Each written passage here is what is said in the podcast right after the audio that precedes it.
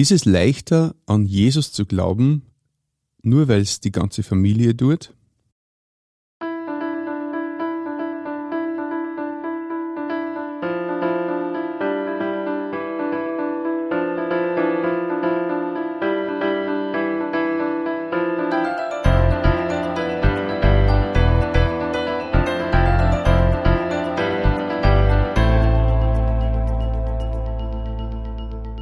Dich und herzlich willkommen.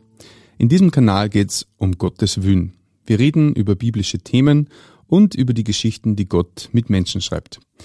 Ich habe heute wieder einen netten Gast bei mir und zwar den Andi. Herzlich willkommen. Ja, hallo. Genau, ich bin der Andi und stelle mich einfach mal kurz vor. Gerne. Ich stamme ursprünglich aus Deutschland und bin jetzt seit acht Jahren hier, bin knapp über 30 Jahre alt, verheiratet seit bald acht Jahren und habe eine kleine viereinhalbjährige Tochter. Gleich mal positiv bemerken möchte, dass du echt schon gut Deutsch redst und auch verstehst. ich kann mit dir äh, Mundart reden, oder? Natürlich. Ja, natürlich. Sehr gut. Du bist in einer christlichen Familie aufgewachsen und das seit mehreren Generationen war das Evangelium quasi schon an der Tagesordnung. Magst du ein bisschen erzählen darüber? Ja, genau. Wie du schon sagtest, seit Generationen, ähm, das war mir als Kind natürlich noch gar nicht so bewusst, sondern da hatte ich eigentlich nur eben das Leben innerhalb der Familie oder mit den Verwandten bei Feierlichkeiten oder so. Und seitdem ich selbstständig mich erinnern kann, denken kann und alles so wahrgenommen habe, schon als Kleinkind, wurde uns immer wieder täglich mit der Bibel, Gottes Wort konfrontiert. Wir haben Bibelgeschichten gelesen, wir haben viel Kinderlieder gesungen. Es wurde gebetet vor den Mahlzeiten und auch sonst vom Schlafengehen. Das war alles ganz normal für mich und es war wirklich was Besonderes. Also ich habe eigentlich gar nicht was anderes kennengelernt. Mhm. Und ich bin der älteste von noch drei Geschwistern und da wurde es über die Jahre immer weiterhin vertieft. Mhm. Du hast mir erzählt, dass es, dass du eine Zeit lang gar nicht gewusst hast, dass es noch äh, was anderes gibt. Also ja, genau. Also wir wurden echt sehr behütet, aufgezogen von den Eltern daheim und es war ja wie in so einer Schutzhülle. Mhm. Meine Eltern haben das bewusst gemacht, weil sie davon überzeugt waren, dass es sehr hilfreich ist, eben beschützt aufzuwachsen, eben unter dem Aspekt des christlichen Glaubens und den Glauben an die Bibel, dass wir das früh mitbekommen und alle Dinge, die damit zu tun haben, warum das so ist, warum das so gemacht wird und hatte bis zum Volksschulalter eigentlich auch so noch keine großartige Berührung zur Außenwelt, mal so mhm. krass gesprochen, ja. Okay. Wie ist dann weitergegangen? Du bist äh, zur Schule gegangen, dort hast du dann quasi Kontakt aufgenommen zur Außenwelt und hast da andere Dinge kennengelernt, die die Welt zu bieten hat. Genau. Mit der Volksschule waren wir dann aus unserem kleinen Ort sehr viele Jungs, die ich natürlich vorher schon vom Sehen kannte, so vom Bolzplatz, Spielplatz und so. Und da waren wir dann alle zusammen und eben auch welche aus den umliegenden Ortschaften. Und da hat sich das dann erst so richtig entwickelt. Äh, ich habe dann einen besten Freund kennengelernt aus dem Nachbarort und ziemlich schnell haben wir eigentlich eine sehr gute Freundschaft auf kindlicher Basis aufgebaut. Und wir haben uns nach der Schule jetzt nicht jeden Tag getroffen, aber bestimmt mindestens drei, viermal die Woche. Mhm immer schnell mit dem Radl die zwei Kilometer hingefahren mhm. und haben so die Zeit verbracht, ja. Wie ist es dann weitergegangen in deiner christlichen Lebensweise? Ja, wie gesagt, ähm, wir haben sehr viel gehört als Kinder und aus der Bibel. Meine Schwester war immer schon ein bisschen schneller in allem so. Und eines Tages haben dann meine Eltern berichtet, meine Schwester, die hätte sich bekehrt. Und äh, das. Ich, kannst du kurz erklären, mhm. was das, dieser Begriff bekehrt bedeutet? Ja, Bekehrung ist bedeutet so viel wie Umkehr. Also wir haben von den Eltern eben schon gelernt und erfahren, wie es in der Bibel steht, dass jeder Mensch von Geburt an ein schlechtes Herz hat und ja, dazu neigt, eben böse Dinge zu tun, sehr leicht dazu neigt und dass es umso schwieriger ist, eben die guten Dinge bewusst zu tun. Und ja, das habe ich einfach gemerkt, dass, dass das nicht selbstverständlich ist, sondern dass man sich bewusst diese Entscheidung nehmen muss, dass man die Bibel, Gottes Wort und Jesus Christus, der die zentrale Person der Bibel ist, persönlich kennenlernen muss. Mhm. Und meine Schwester war eben um das schneller dran, obwohl sie etwas jünger ist. Mhm. Und das hat mir eigentlich dann auch nochmal so einen Schub gegeben, wo ich gedacht habe, ja, sie hat den Schritt jetzt getan, was passiert jetzt mit mir? Weil, obwohl ich noch sehr jung war, ich war da erst so sieben, acht, das, was ich schon wusste, dass man sich eben entscheiden muss, weil es zwei Wege gibt. Einen Weg, der in den Himmel führt und einen Weg, der aber auch in die Verdammnis führt. Mhm. Also Verlorenheit. Und das wurde mir da ganz klar bewusst. Wenn ich diesen Schritt jetzt nicht auch tue, äh, dann wäre ich verloren. Das habe ich schon verstanden. Und ja, habe auch mit meinen Eltern gesprochen und habe dann die Entscheidung aber eines Tages dann wirklich für mich persönlich alleine getroffen und äh, möchte es bis heute nicht missen. Mhm. Findest du das radikal, dass man sich für das eine oder das andere entscheiden muss? Naja, wie bei vielen Dingen im Leben gibt es oft nur schwarz oder weiß. Auch so im alltäglichen Leben, wo man sich einfach für Dinge entscheiden muss. Tue ich das jetzt oder tue ich es nicht? Äh, das eine hat die Konsequenzen, das andere hat die Konsequenzen. Und der biblische Glaube, wie man, wie es schon im Wort eben das Wort schon sagt, hat mit Glauben zu tun. Mhm. Und ja, man kann entweder glauben oder nicht glauben. Und für mich war klar, ich möchte das glauben. Mhm. Und ja, das hat mir auch sehr geholfen, dann diese Entscheidung zu treffen. Mhm. Die Entscheidung hast du mit welchem Alter getroffen? Ja, da war ich so circa acht. du, also ich habe äh, einen äh, Gast schon bei mir gehabt, der war auch noch sehr jung bei dieser Entscheidung. Und wenn man das jetzt als Außenstehender hört, mit acht Jahren hat man sich zu Jesus bekannt, dann lässt einen das mal ein bisschen schmunzeln, wenn man denkt, naja, als Achtjähriger ist man noch ein kleines Kind, was kann man da schon wissen? Aber du hast mir erzählt vorhin, dass du das sehr wohl damals wirklich getan hast, diese Entscheidung zu treffen und diese sich auch nicht mehr geändert hat seit damals, oder? Richtig, ja. Also in dem Moment, wo ich gebetet habe und ich habe wirklich mein Herz ausgeschüttet und geredet wie mit einem wirklich, wie mit meinem wirklichen Vater, dass ich eben ja ein sündiges, schlechtes Herz habe und habe natürlich auch vorher schon gehört, wie sowas funktionieren kann und mhm. ähm, das hat es mir auch leichter gemacht. Aber diesen Schritt wirklich zu tun, das war dann wirklich meine eigene Entscheidung. Ich habe meine Eltern vorher nicht eingeweiht, mhm. sondern habe das für mich wirklich bewusst schon diesen Schritt getan.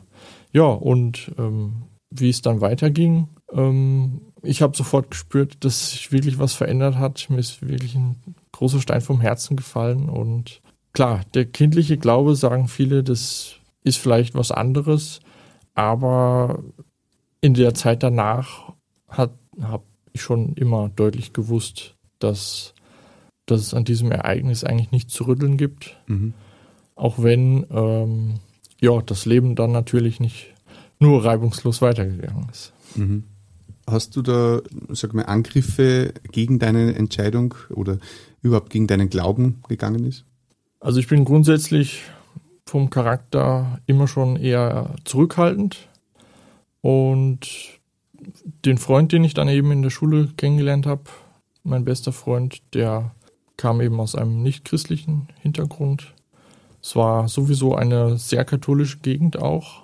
aber vielleicht nicht so, wie man das hier kennt, wo die Leute schon öfter noch zur Kirche gehen, sondern es war eigentlich eine ziemlich gottlose Gegend, mhm. wo das überhaupt kein Thema war. Mhm.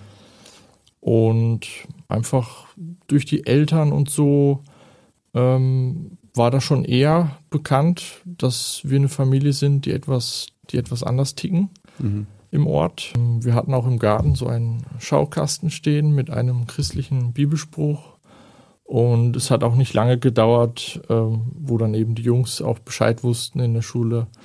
Und äh, ich habe dann so den Titel bekommen, ach, der da aus der Jesus Family.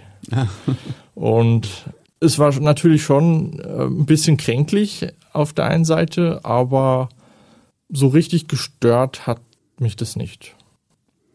Gibt schlimmere Spitznamen in der Schule als ja. diesen. Und weil ich sagte, dass ich eben zurückhaltender bin, also ich bin jetzt nicht so der Typ, äh, wo ich gleich vorgeprescht bin und habe da, wer weiß wie viele Leuten von erzählt, eben mhm. weil ich auch noch Kind war. Da war mir das noch nicht so bewusst, dass das dann äh, eigentlich das Ziel sein sollte, anderen Menschen auch weiter zu erzählen. Das ist dann erst später gekommen. Mhm. Wie, wie empfindest du das jetzt rückblickend, äh, diese man, gut, du warst noch relativ jung damals, als du dich da entschieden hast. Aber ähm, wenn du so zurückschaust, äh, deine Zeit mit Jesus, wie, wie siehst du das heute? Mhm. Ja, ich sagte ja schon, dass es äh, nicht immer so einfach weiterging. Ähm, diese Umkehr auch nicht davor schützt, dass man weiterhin äh, böse Dinge tun kann. Mhm. Wobei ich aber weiß, dass eben der Herr Jesus alles bezahlt hat, ein für alle Mal. Und man ja immer wieder um Verzeihung beten kann. Aber diese Grundsatzentscheidung, dass die wirklich fix ist. Mhm. Und es ging dann schon schwierig weiter, weil, weil ich das ja gar nicht so gekannt habe, eben mit, mit vielen anderen so draußen großartig Blödsinn zu machen, sondern das ist dann mehr innerhalb der Familie geblieben. Also es ist dann öfter mal zu wirklich heftigen Streitereien mit den Geschwistern gekommen, was wirklich öfter mal richtig heftig war. Und Richtung Teenageralter sind wir dann umgezogen, örtlich, und ich musste die Schule wechseln mit 13, 14. Und das war ziemlich schwierig. Also da war der Kontakt eigentlich zu den alten Freunden dann fast weg. Und ich musste mich neu zurechtfinden, eben neues Umfeld in der Schule. Und in demzufolge hatten wir dann auch ja, eine christliche Gemeinde, die wir gewechselt haben. Und ja, wer das kennt, äh, der Mensch ist ein Gewohnheitstier. Und je mehr Wechsel oder äh, Dinge dazwischen kommen, da muss man sich erstmal wieder mit zurechtfinden. Und da habe ich dann als Teenager und gerade so in der Pubertät echt ein bisschen mit zu kämpfen gehabt, äh, war öfter mutlos, weil einfach die Freunde nicht mehr so wirklich vor Ort waren. Und ich wollte eigentlich Freunde haben, die auch den gleichen Glauben teilen. Mhm. Was sicher sehr, sehr gut gewesen wäre, da mehr Unterstützung zu haben, als nur die Familie. Dass mhm. man einfach auch mal von anderen Seiten diese Dinge leben kann. Und ja, das war recht schwierig und habe dann aber eine Jugendgruppe gefunden, wo, wo ich dann regelmäßig hingegangen bin. Und das war eigentlich äh, zum ersten Mal wirklich nach einigen Jahren wieder ein Punkt, wo ich mich wirklich aufgefangen gefühlt habe. Nicht mehr so in unserem kleinen mhm. Nestkasten. Und wo wir sehr viel unternommen haben, eben mit mehreren Jugendlichen. Da waren wir meistens so 20, 30 dann auf einmal und das war dann was ganz anderes. Wir haben äh, Freizeiten gemacht mhm. und Aktionen und haben da immer wirklich sehr viel mitbekommen. Im da bist du im, Gla im, Glauben gewachsen. Also richtig, genau. In dieser Zeit. Ja. Mhm. Und parallel im Jugendalter war das dann mehr. Da gab es dann leider ja innerhalb dieser christlichen Gemeinde auch Probleme, wo meine Familie leider betroffen war und das hat mich dann auch nochmal ziemlich obergezogen. Mhm. Weil das war dann von einem Schlag auf den anderen irgendwie ein Ereignis, wo ich, wo ich sehr vieles in Frage gestellt habe, mhm. wie Gott sowas zulassen kann. Weil alle Christen sagen eigentlich, ja, sie haben, sie leben mit Gott und sie befolgen die Werte und versuchen äh, ja wirklich äh, ein gutes Miteinander zu haben. Und dann gibt es einfach Streitigkeiten mhm. wegen Kleinigkeiten manchmal. Ne? Mhm. Und das habe ich eigentlich zu der Zeit nicht wirklich verstanden. Und habe mich dann etwas zurückgezogen. Zwar nicht räumlich, aber innerlich. Also ich habe nur noch sehr, sehr selten Bibel gelesen, einige Zeit. Und habe alles nur noch so ein bisschen als, als Pflicht mitgemacht. Hätte aber, was ich im Nachhinein sehr interessant finde, ich hätte es wirklich nicht gewagt, jetzt wirklich zu sagen, okay, ich will jetzt nichts mehr mit Gott zu tun haben. Das, mhm. das wäre mir einfach, einfach zu krass gewesen, weil ich doch tief im Innern wusste, der Herr hat doch irgendwo noch einen Plan damit und kann das wieder auch mit den Menschen, die betroffen waren, gerade biegen.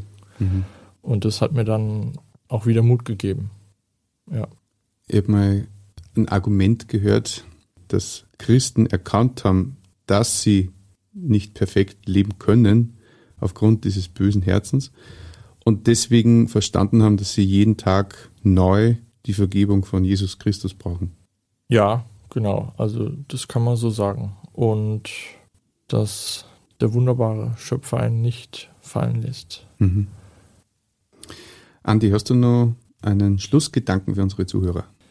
Ja, erstmal danke, dass ich da sein durfte. Sehr und gerne. Es ist mir wirklich wichtig, ja, euch, liebe Zuhörer, äh, zu ermuntern, nachzudenken, weil da gibt es einfach, wie bei allen Dingen auch, die sogenannte Wahrscheinlichkeitsregel. Und da möchte ich dich ermutigen, darüber nachzudenken, wie wahrscheinlich kann es sein, dass die Bibel weiß, dass es den Herrn Jesus Christus gibt? Wie wahrscheinlich ist das? Möchte ich wirklich dazu anregen, nachzudenken?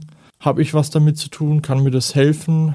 Weil eine persönliche Entscheidung sollte man lieber heute als morgen treffen, weil keiner weiß, was morgen ist.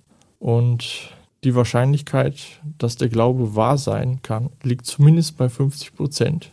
Aber ich persönlich habe erfahren, dass ich zu 100 Prozent glauben darf und weiß, dass die Bibel einen wirklich ans Ziel bringt und der Herr Jesus wahr ist, weil er hat schon so viel geholfen, so viel Dinge in der Bibel, die sind einfach von vorne bis hinten klar. Es gibt einen roten Faden, der sich durchzieht, wo man Dinge verstehen kann, die in Erfüllung gegangen sind schon in der Vergangenheit. Und man auch Dinge liest, wo man merkt oder merken kann, es kann, äh, was gerade so draußen abgeht, auch damit zu tun haben, dass es vielleicht sogar immer ärger wird. Und deswegen wirklich nochmal die Ermutigung.